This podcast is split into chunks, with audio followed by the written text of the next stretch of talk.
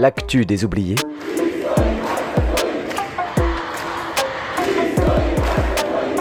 Saison 4.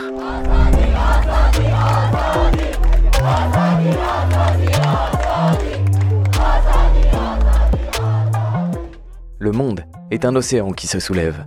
Au cœur de ces vagues résonne ce qui fait de nous des êtres vivants. Écoutons déferler cette écume.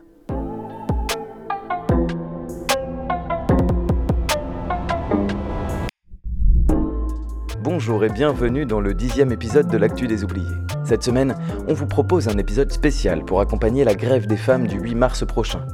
Et nous partons en Italie, où le mouvement féministe s'est positionné en fer de lance de la résistance depuis l'arrivée au pouvoir du parti post-fasciste Fratelli d'Italia. En septembre 2022, l'accession au pouvoir de Giorgia Meloni, de ses idées rétrogrades et de sa culture patriarcale, promet des heures sombres pour les droits des femmes et des diversités de genre. C'est pourquoi le 28 septembre 2022, soit trois jours après la victoire de Meloni aux élections, des rassemblements organisés par Non Una di Meno se tenaient partout dans le pays, au cri de Siamo Furiose. Nous sommes en colère. La militante Serena Freda soulignait alors l'importance du mouvement féministe comme espace indispensable de participation politique de masse, à travers lequel peut s'exprimer une critique radicale de l'existant. À travers cette déclaration, c'est bien sûr assumer l'importance du mouvement féministe au-delà de lui-même, puissant en soi pour apporter des formes de résistance nouvelles face à l'obscurantisme politique qui règne et que l'on nomme patriarcat. En miroir, Léa Mélandry, journaliste, essayiste et militante féministe, publiait quelques jours plus tard une lettre ouverte à destination des politiciens opposés à Mélanie qui reprochaient aux jeunes de s'être abstenus. Pourquoi cette marée de jeunes femmes devrait-elle voter pour vous alors que vous ne les voyez même pas? Qu'aucun journaliste ne songe à enquêter sur leurs besoins, leurs désirs, leurs rêves cette génération a beaucoup à vous apprendre sur la crise du modèle de civilisation dont nous avons hérité, patriarcal, capitaliste, raciste et empreint de nostalgie pour les régimes autoritaires. Pourquoi devrait-elle s'intéresser à des institutions qui n'ont donné aucun signe de capacité de renouvellement alors que les gouvernements successifs nous conduisent au désastre, de la pauvreté croissante à la violence contre les femmes, au renforcement de l'arsenal de guerre, à l'hostilité envers les migrants, aux nostalgies fascistoïdes qui menacent les droits et libertés acquis.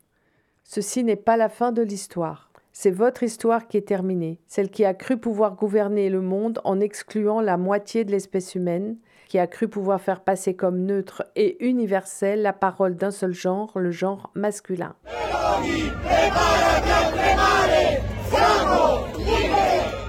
Rome, Naples, Palerme, Bologne ou Milan. Partout ce sursaut féministe sonne comme une promesse. On ne laissera pas ce pouvoir tranquille. Il faut dire que la société, selon Giorgia Meloni, se base sur la famille traditionnelle, au sein de laquelle les rôles des femmes et des hommes sont définis et immuables.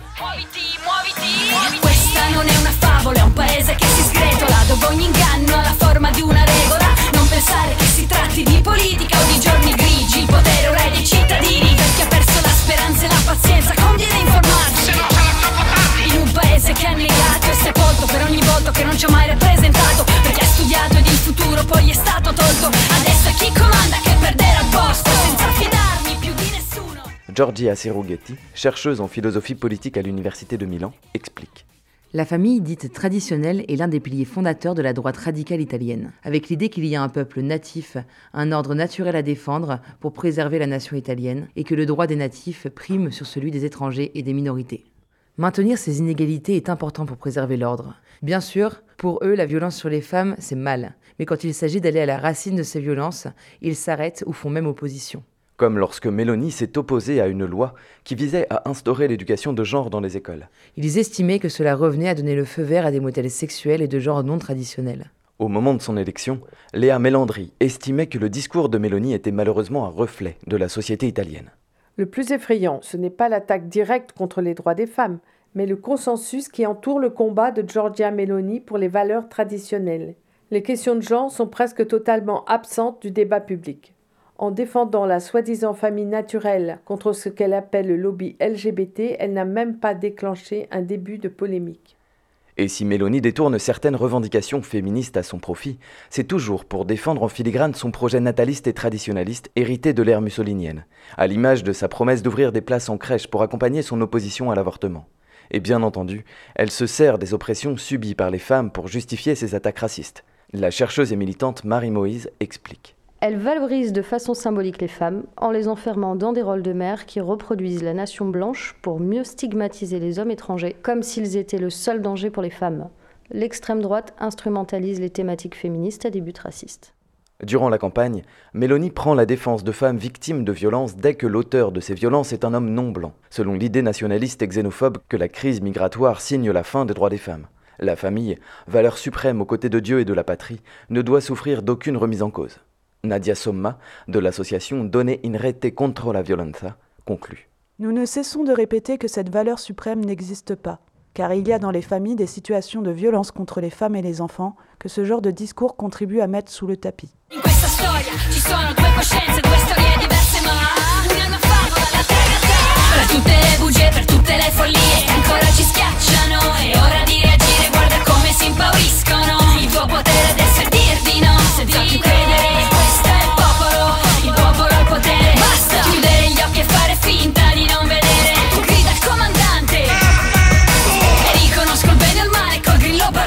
C'est donc sans surprise que le gouvernement italien mène des attaques profondément violentes contre les mères lesbiennes. Ainsi, à Padoue, le 14 novembre 2023, s'ouvrent des audiences préalables pour une série de procès qui remettent en cause le droit à l'homoparentalité. En réalité, le droit italien n'est pas ouvertement favorable à celle-ci. Selon le classement réalisé par ILGA Europe, le pays est 34e sur 49 pays européens en matière des droits humains des personnes LGBTQI. Il est même dernier, à égalité avec la Pologne et la Russie, dans la catégorie crimes et discours de haine. Autant dire qu'aucune loi ne protège la dissidence sexuelle. L'homophobie n'est pas condamnable et seule l'union civile leur est ouverte, l'équivalent du Pax. Car le mariage, la procréation médicalement assistée et l'adoption en couple est réservé aux hétérosexuels. Alors beaucoup d'Italiens et d'Italiennes s'exilent pour avoir recours à la PMA ou à la GPA dans les pays où cette dernière est légale. Au Danemark, en Grande-Bretagne ou en Ukraine notamment. À leur retour, comme rien ne l'interdit, certaines municipalités acceptent d'inscrire les noms des mères intentionnelles sur les actes de naissance des enfants nés au sein de couples lesbiens.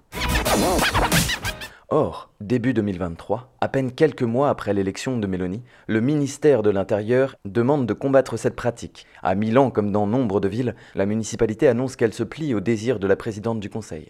Ailleurs, où la municipalité refuse de ployer, ce sont les tribunaux qui se mettent au travail. Des courriers sont envoyés aux couples lesbiens pour expliquer que le nom de la mère dite intentionnelle devra être rayé de l'acte de naissance de leur enfant. À Bergame, pour la première fois, une petite fille de 9 mois perd le nom de sa mère sur son acte de naissance. Celle-ci, Michaela, réagit avec ces mots. Je pense que le gouvernement a peur qu'une famille qui a l'air différente comme la nôtre puisse être aussi heureuse, voire plus heureuse que les familles traditionnelles. À Padoue, où 33 familles sont concernées, la lutte est lancée par l'assaut Famiglier Arcobaleno, famille arc-en-ciel. En novembre, lors des audiences préalables au procès, le parvis du tribunal est régulièrement occupé par les mères en colère et leur soutien. Elles dénoncent une attaque profondément idéologique, aux conséquences désastreuses sur leur vie privée et pour l'avenir de leurs enfants, dont certains auront 7 ans cette année. Car pour toutes ces mères, au-delà du traumatisme moral que représente un retrait de l'acte de naissance de son enfant, il y a des effets concrets dans le quotidien, toute démarche scolaire, extrascolaire ou de santé requiert dès lors l'autorisation écrite de la mère biologique. La mère intentionnelle ne peut sortir du pays ou prendre l'avion seule avec son enfant, sans parler des problématiques de succession. En cas de séparation, les complications s'accentuent, et en cas de décès de la mère biologique, les enfants sont carrément considérés comme orphelins et deviennent pupilles de la nation, la mère intentionnelle n'ayant aucun droit sur eux. Valentina, mère biologique de Caterina, confie. J'ai fait un testament disant que si je meurs, je souhaite que Katharina vive avec ma conjointe. Mais si Daniela est retirée de l'acte de naissance de notre fille, rien ne me dit que ce sera possible. À ma mort, ma fille serait considérée comme orpheline et pouvant être adoptée, alors qu'il lui reste une mère. Ce n'est pas une surprise. En 2019 déjà, Mélanie avait présenté ceux qui voulaient retirer les mentions père et mère des documents comme des ennemis de l'identité de genre et de la famille. Désormais, si les municipalités volontaires telles que Padoue disparaissent, la seule solution pour les mères voulant récupérer ce droit volé par l'État sera l'adoption. L'une des référentes du mouvement Famille Arc-en-Ciel, Irina Chaparava, explique à Basta le calvaire que représente cette procédure. J'ai procédé à l'adoption par une procédure qui me permet d'adopter l'enfant de ma conjointe. Cela a pris presque trois ans. Nous avons eu douze séances avec des assistantes sociales. Nous nous sommes sentis humiliés. Or, il se peut que la Cour constitutionnelle italienne soit saisie et doive s'exprimer sur la question. Ce sera donc à elle et non aux tribunaux locaux de statuer sur la légalité de ces actes de naissance et de combler un vide juridique, éventuellement donc en faveur des mères sociales de tous ces enfants. Ce combat n'est pas perdu d'avance. À Milan, trois familles ont gagné leur procès contre la préfecture. Dans la foulée, la députée Rachel Scarpan espère on peut transformer ce qui est né comme une attaque politique aux familles arc-en-ciel en une occasion de combler les vides juridiques pour éviter que ces discriminations ne se reproduisent dans le futur. Et alors que la communauté LGBTQI+ commence à se mobiliser pour exiger une loi qui les protège, la mairie de Padoue, elle, continue à inscrire les parents de même sexe sur les actes de naissance malgré les réprimandes du préfet.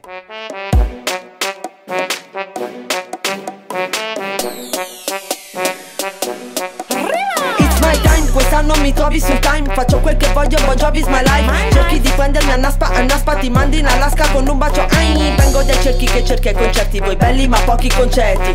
Nessuno che mi fa le doppie, voi perdete il fiato e ce ne avete 20 Senti, carta, penna, prendi appunti. Nidi, scarta, segna punti. Belli bimbi, bravi tutti Ma non gioco con voi, preferisco gli adulti. Malheureusement, Mélanie n'entend pas s'arrêter là. Elle espère faire de la GPA un crime universel, ce qui pourrait permettre de poursuivre en Italie des personnes qui y ont recours légalement à l'étranger. La politologue Sofia Ventura explique. Des parents pourraient être arrêtés et poursuivis à leur retour sur le territoire, même s'ils ont réalisé une gestation pour autrui dans un pays où c'est légal. Ce sujet est un véritable symbole pour le gouvernement. Il mène une politique conservatrice, réactionnaire, pour établir l'ordre dans une société qu'il juge menacée par ces nouveaux schémas familiaux. Le projet de loi a été adopté par les députés et doit maintenant faire son chemin au Sénat. Les personnes ayant recours à la GPA risqueraient un emprisonnement de 3 mois à 2 ans et une amende pouvant atteindre 1 million d'euros. Et bien entendu, les enfants seront refusés par l'état civil italien. Bien entendu, les débats autour de cette loi sont accompagnés des pires insanités sur les couples homo. Comme le soulève Alessia Crocini, membre de Famille Arc-en-Ciel à Rome. Rien n'a encore changé dans la loi, mais le climat politique et médiatique est bien plus tendu. Tous les jours, la ministre de la Famille affirme sans contradiction des choses fausses à la télévision sur le fait que les enfants ont besoin d'un papa et d'une maman, alors que des années de recherche ont montré que ce n'était pas le cas. Il ne s'agit donc pas simplement de défendre un nom sur un papier, mais de prévenir la persécution que les personnes LGBTQI subissent et subiront plus durement si rien n'est fait. Les personnes qui tentent de s'y opposer incarnent même plus largement une résistance face au visage brut du patriarcat, dans un moment clé pour le féminisme italien. Nadia Somma raconte. La nouvelle génération s'est emparée de sujets qui ont très peu traversé l'ancienne. Il y a des différences sur la question de la prostitution, par exemple, ou sur la GPA, des questions qui divisent le féminisme italien. Vanessa Bilancetti poursuit sur Dynamo Press à propos de ce changement qui s'opère. Il y a des luttes dans les rues, dans les écoles et sur les lieux de travail qui ont déjà fait évoluer le mot féminisme en transféminisme. Un mouvement intersectionnel, antiraciste, qui se bat pour l'autodétermination de son corps, dans lequel les femmes trans ou non binaires, les femmes de toute orientation sexuelle, ainsi que les femmes racisées sont une partie centrale. Et ce seront encore ces luttes transféministes qui s'opposeront aux politiques racistes, nationalistes, homo-lesbobis transphobes du gouvernement d'extrême droite. Voglio bene Denver, solo se resti un dinosauro e non inizi a fare rapper. Io non ho rapper gigante che spinge le mie azioni e i miei movimenti. Ma se sei furbo acquista ora le mie azioni e segui i movimenti. Le mie solo canzonette e i vostri solo motivati. Sono lucidi per voi morti viventi, continuo gli idoli morti distenti, tutti insieme a tavolino, solamente se si mangia.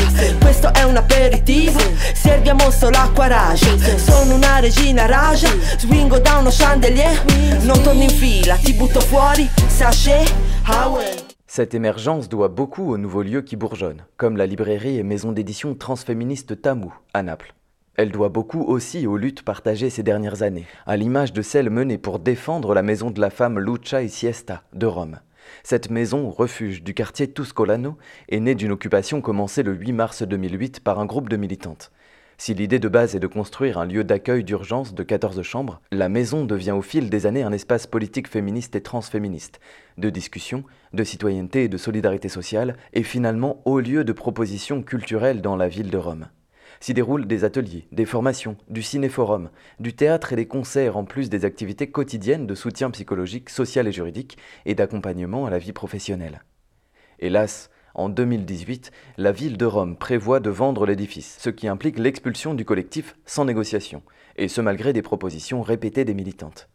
En 2019, le collectif Lucha to the City est créé, réunissant un large éventail de militantes féministes et transféministes de la capitale. Léa Mélandry, à l'époque, commente. La violence contre les femmes comporte de nombreux aspects, comme celui consistant à annuler les lieux créés par des groupes et des associations nés de la culture féministe, là où sont actées depuis des années des initiatives de sensibilisation, de prévention et de protection des femmes qui ont subi des violences. Deux ans plus tard, la lutte est victorieuse. C'est finalement la région qui fait l'acquisition du bâtiment et qui œuvre pour la pérennité du collectif dans ses locaux. Federica Araco écrit dans Med Feminis Ouya. Cet espace est bien plus qu'un édifice. C'est le projet d'un groupe qui résiste, un processus irréversible, né d'en bas, capable de recevoir et de renvoyer des stimuli. Ces pratiques de coexistence et de cohésion sociale sont d'une importance vitale pour toute la collectivité. Rachele Damiani, psychologue et militante de l'association, conclut. Nous sortons d'une période très sombre, et seule une communauté solidaire, féministe et transféministe peut réussir à relancer la dynamique de tout ce que nous avons accompli. À l'automne 2023, c'est encore cette communauté soudée et solidaire qui manifeste contre le génocide à Gaza. Les féministes italiennes dénoncent la guerre et démontrent que le patriarcat ne mène à rien d'autre. Elle condamne l'injonction à la violence qui est faite aux hommes par les hommes et le fait que cette violence, qu'elle soit sociale, économique, psychologique ou physique, ce sont très souvent les femmes qui la subissent en première. À Gaza, clame-t-elle, 180 femmes accouchent encore chaque jour, en plein cœur d'un génocide.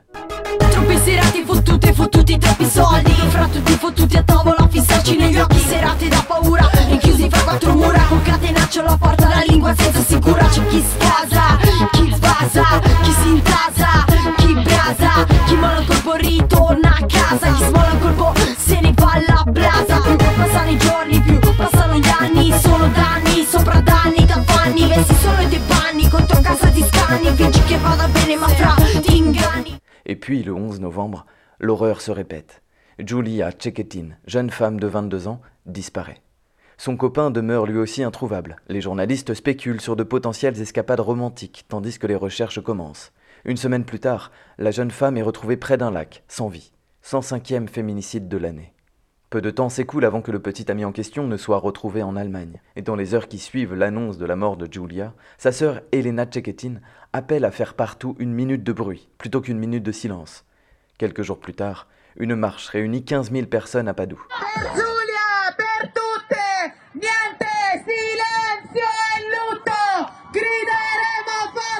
Spontanément, d'autres bourgeonnent ailleurs dans le pays. La colère et la révolte surgissent dans la sphère publique.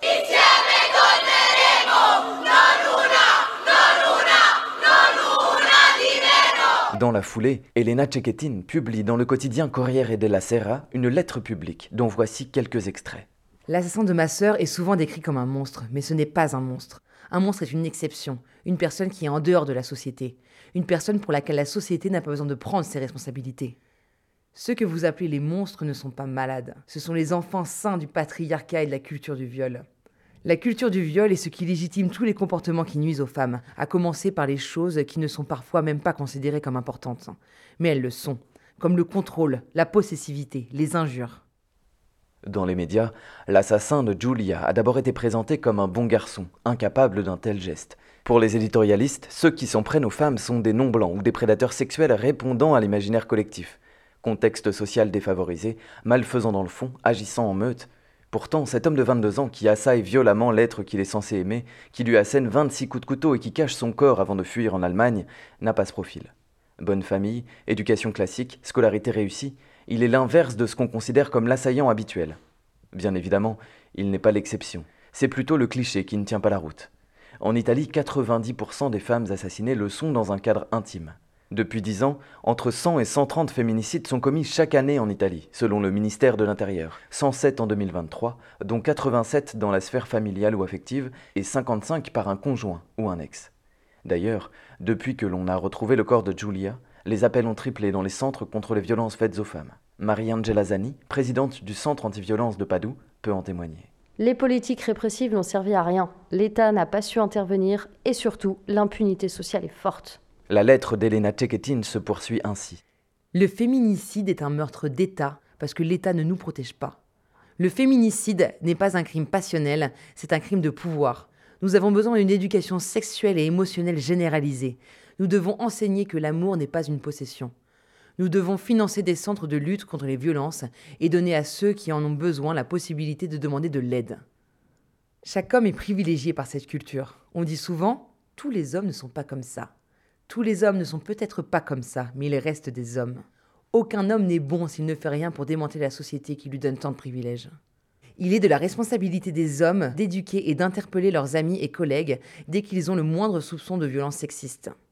Dites-le à cet ami qui prend des nouvelles de sa petite amie.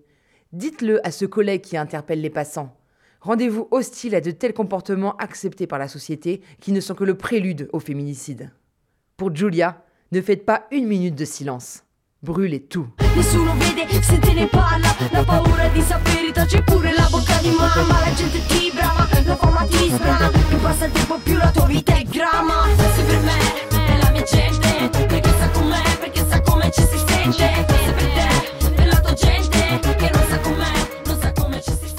La lettre d'Elena est une détonation dans la société italienne. Dans les lycées, dans les universités, les minutes de bruit résonnent contre le patriarcat, et au cœur de la fureur, une phrase trouve son chemin à travers l'Italie. Ensemble, nous faisons peur.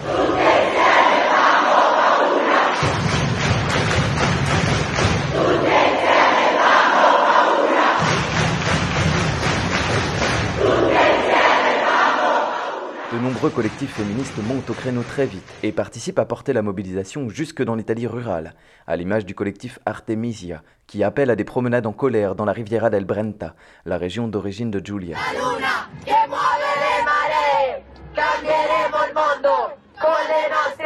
Le 25 novembre, pour la journée mondiale contre la violence faite aux femmes, un million de personnes défilent dans les rues italiennes. Rien que dans la capitale, 500 000 personnes marchent derrière une banderole en hommage à Giulia et Elena. Si je ne reviens pas demain, ma sœur brûlera tout. Rome est paralysée, le ministère de la famille attaqué.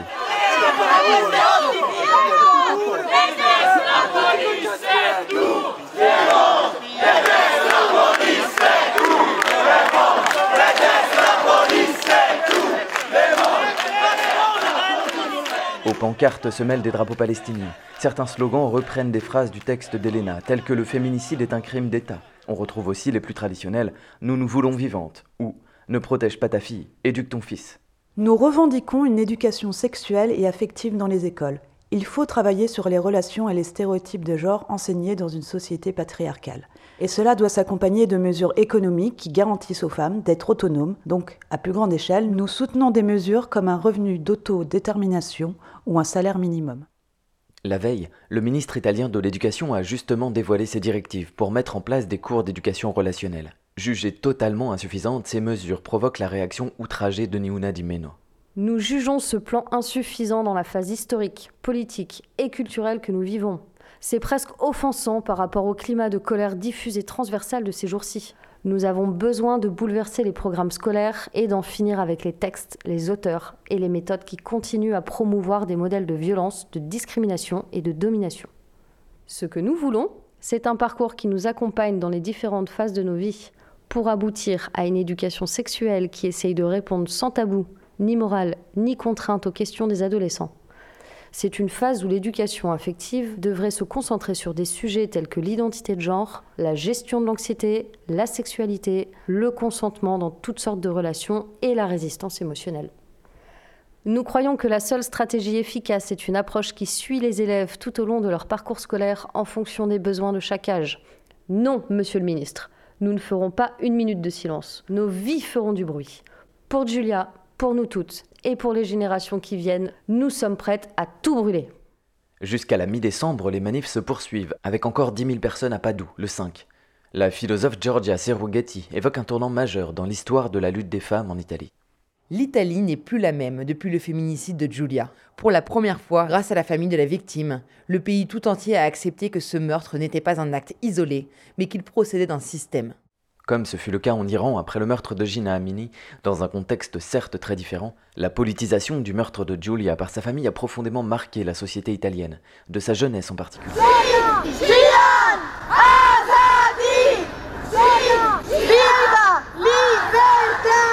Cecilia, militante au sein du collectif transféministe Non Una di Meno de Padoue, ajoute Elena a politisé la tragédie. C'est affranchi du silence que le patriarcat impose aux femmes qui doivent pleurer et souffrir sans broncher, qui n'auraient pas la puissance et l'autorité pour intervenir dans l'espace et le débat public.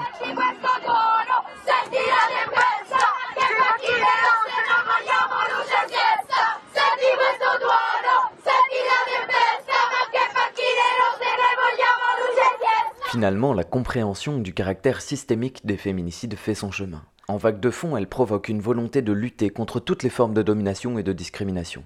Une forme de contestation globale à ce pouvoir exécutif fort, autoritaire et détenu par des personnes qui assument pleinement vouloir accroître le suprémacisme blanc et masculin. C'est ainsi que le mouvement transféministe est celui qui parvient à faire descendre le plus de monde dans les rues italiennes sous ce gouvernement d'extrême droite, qui pourtant attaque à tout va les droits des travailleuses et des minorités. Ce n'est pas un hasard si au même moment, le film C'è ancora domani de la réalisatrice Paola Cortellesi rejoint le top 10 des films les plus vus en Italie. Il raconte l'histoire de Delia, femme italienne et mère de trois enfants, au sortir de la guerre et à la veille du premier vote des femmes. Delia subit le patriarcat au quotidien, sous ses multiples formes. Violence au sein de son couple, précarité sociale ou encore surcharge domestique, le film s'affiche comme un manifeste contre l'oppression patriarcale, pour l'amour sororal et l'émancipation des femmes. Son succès résonne dans la société italienne et certaines municipalités organisent des projections pour sensibiliser la jeunesse face à l'augmentation des féminicides dans le pays. Pour Silvia Mostaccio, historienne à l'université de Louvain en Suisse, le film de Cortellesi est très puissant. C'est montrer que l'issue de secours pour quitter la culture de la violence, du silence et de la domination est une porte collective et politique. La protagoniste du film se soustrait à l'interdiction violente du mari précisément pour aller voter. Le référendum de 1946 a été la première fois que les Italiennes ont pu s'exprimer collectivement par le vote. À la dimension familiale privée s'ajoutait la dimension publique de lutte et de prise de parole. Un oui ou un non pouvait être prononcé.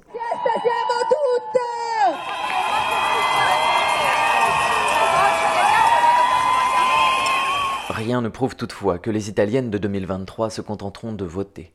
Ni una di meno Roma, en tout cas, annoncé récemment. Après la marée du 25 novembre, cette année encore, nous ferons grève pour tout. Pour nos vies que nous voulons libres de l'exploitation économique et libres du chantage de la maternité non autodéterminée. Nous faisons grève des genres et des consommations. Nous faisons grève contre les violences physiques et psychologiques. Nous faisons grève pour nous. Pour celles qui ne peuvent pas faire grève. Pour celles qui ne sont plus là. Avec une colère qui ne peut plus être endiguée. Parce que nos vies sont précieuses. Cresciuta in mezzo a una strada, so di che parlo, porta rispetto. A casa il frigo era spento, adesso invece va meglio. Ma penso chi esce dal carcere non ha un tetto. Il mare ci accetterà, o la tomba ci accoglierà. Braccia aperte come una madre per chi ce l'ha. Per chi ce l'ha. Con il valore di onorare la famiglia. Prego di essere una buona figlia. Mashallah, mashallah. Ho visto una... Alors, ce 8 mars, nous pourrons soutenir la grève des femmes et sortir dans les rues en songeant, et éventuellement en le chantant, le transféminisme sera la tombe des fascismes. En attendant ce jour, nous nous quittons avec la conclusion de la lettre de Léa Mélandry au lendemain de l'élection de Mélanie. Le féminisme est une conscience nouvelle de soi et du monde, une manière différente de penser et d'agir dans la vie privée et publique. Un processus de libération des préjugés, des schémas mentaux, des constructions imaginaires que nous avons inconsciemment héritées de la culture dominante. Surtout, c'est l'imprévu qui a conduit à la naissance d'une subjectivité féminine à se reconnaître comme individualité, personne, et pas seulement comme rôle fonctionnel au bien-être des autres. Je compte encore sur la capacité du féminisme à secouer les consciences, à porter sa colère, mais aussi son courage, sa créativité, sa force d'agrégation de tout ce qui bouge aujourd'hui dans la perspective d'un autre monde possible. Comme nous l'écrivions dans la revue L'herbe à Voglio, la révolution comme le désir est inévitable et imprévisible.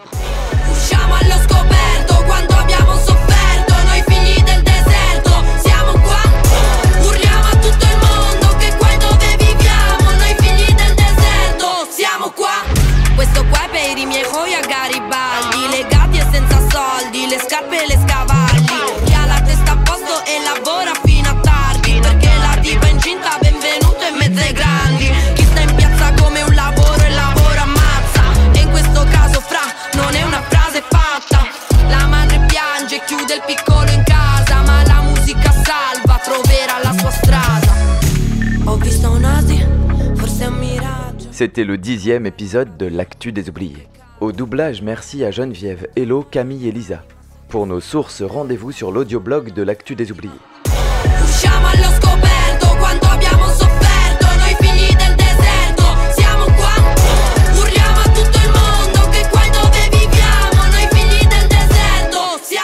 En musique, vous avez pu écouter quatre rappeuses italiennes. Le Gal avec Muo Viti, McNeil avec Il Gender, Lady D avec Per la Mia Gente et Chadia avec Fili del Deserto. Bonne journée et beau 8 mars à toutes et tous.